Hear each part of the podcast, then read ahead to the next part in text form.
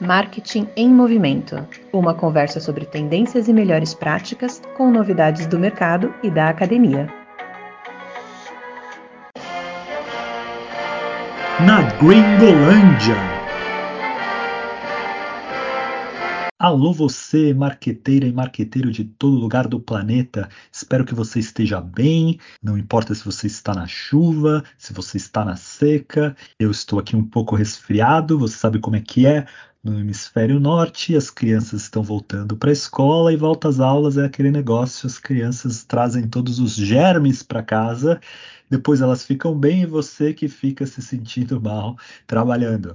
Eu queria falar muito que essa semana teve um dos eventos mais importantes do marketing digital no planeta, que é o Programmatic I.O. em Nova York. Eu vou bem rapidamente trazer um apanhado dos principais temas que foram discutidos. E se você quiser se aprofundar, eu vou deixar o link no nosso site marketingemmovimento.com com um belo podcast do Ad Exchanger que resume um pouco de todos os painéis e as discussões. É uma discussão de mais de uma hora, mas você que não tem muito tempo pode ouvir aqui no Marketing em Movimento um breve resumo. Então vamos lá.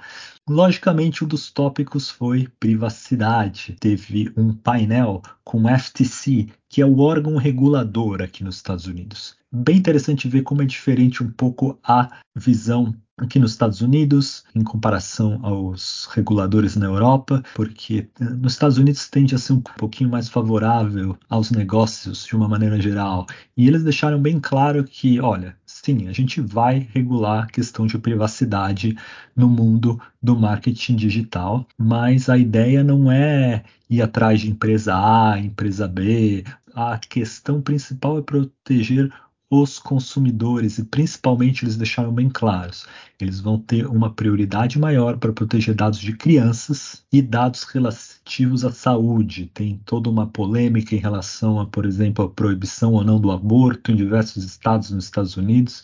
Essa informação ultrapessoal não pode jamais ser obtida sem consentimento. Muito bem, muito rápido esse nosso apanhado. Então vamos direto para falar da mídia de varejo, varejo, o retail media, que são todas aquelas plataformas que os próprios varejistas estão criando ao seu redor, que tem crescido muito em popularidade e em lucratividade, mas continua enfrentando alguns desafios.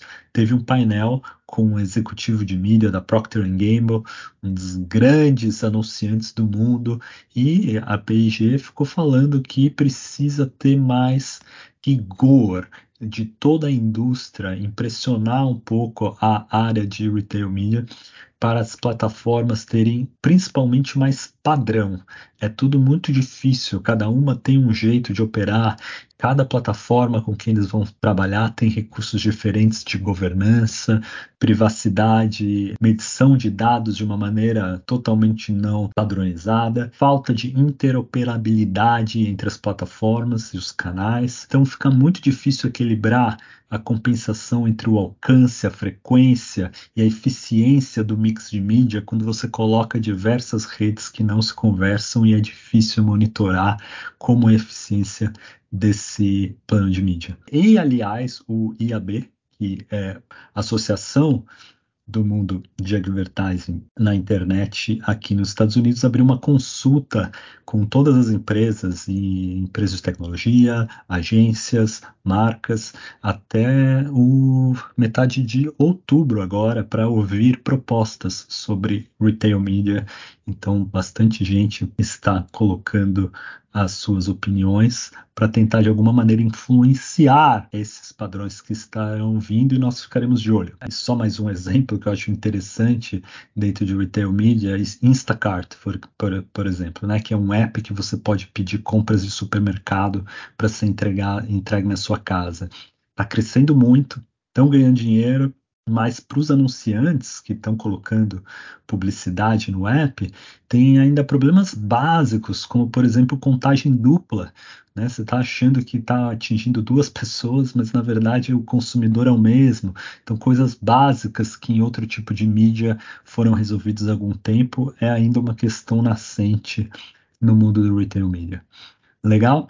O outro tópico que foi discutido na conferência foi, claro, streaming, com todos os grandes serviços, cada vez mais crescendo uh, o, o, número de subscribers que optam pela opção que vem com publicidade, que é um pouco mais barata. E um dos grandes problemas também é a questão da medição. Embora Nielsen continue sendo a uh, dominante no mundo de mostrar okay, qual é o alcance das suas campanhas e o impacto das suas campanhas na televisão, mesmo por streaming, tem muitas hum, empresas emergentes que estão inovando, mas ainda também não conseguiram ganhar grande adoção, mas de alguma forma estão aí incomodando o líder e vão fazer esse mundo aí ferver um pouquinho, né? Por exemplo, uma empresa afirma que pode medir o impacto incremental dos anúncios de TV e streaming no resultado dos negócios,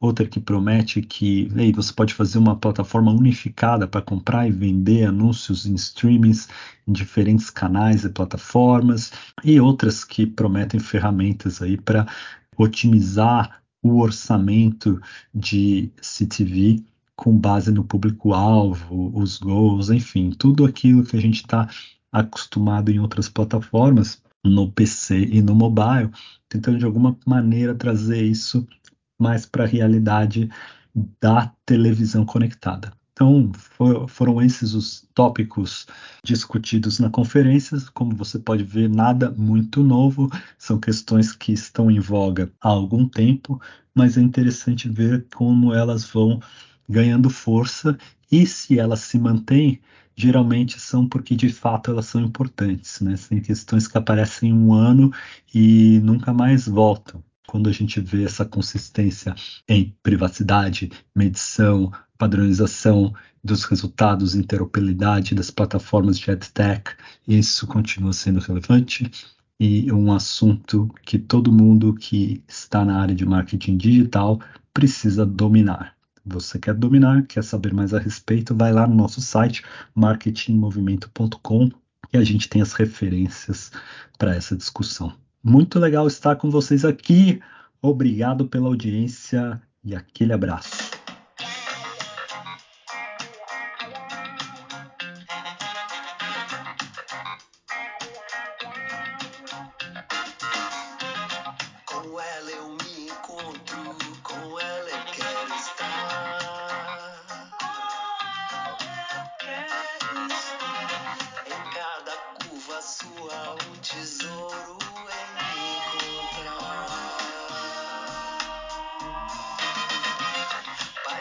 opportunities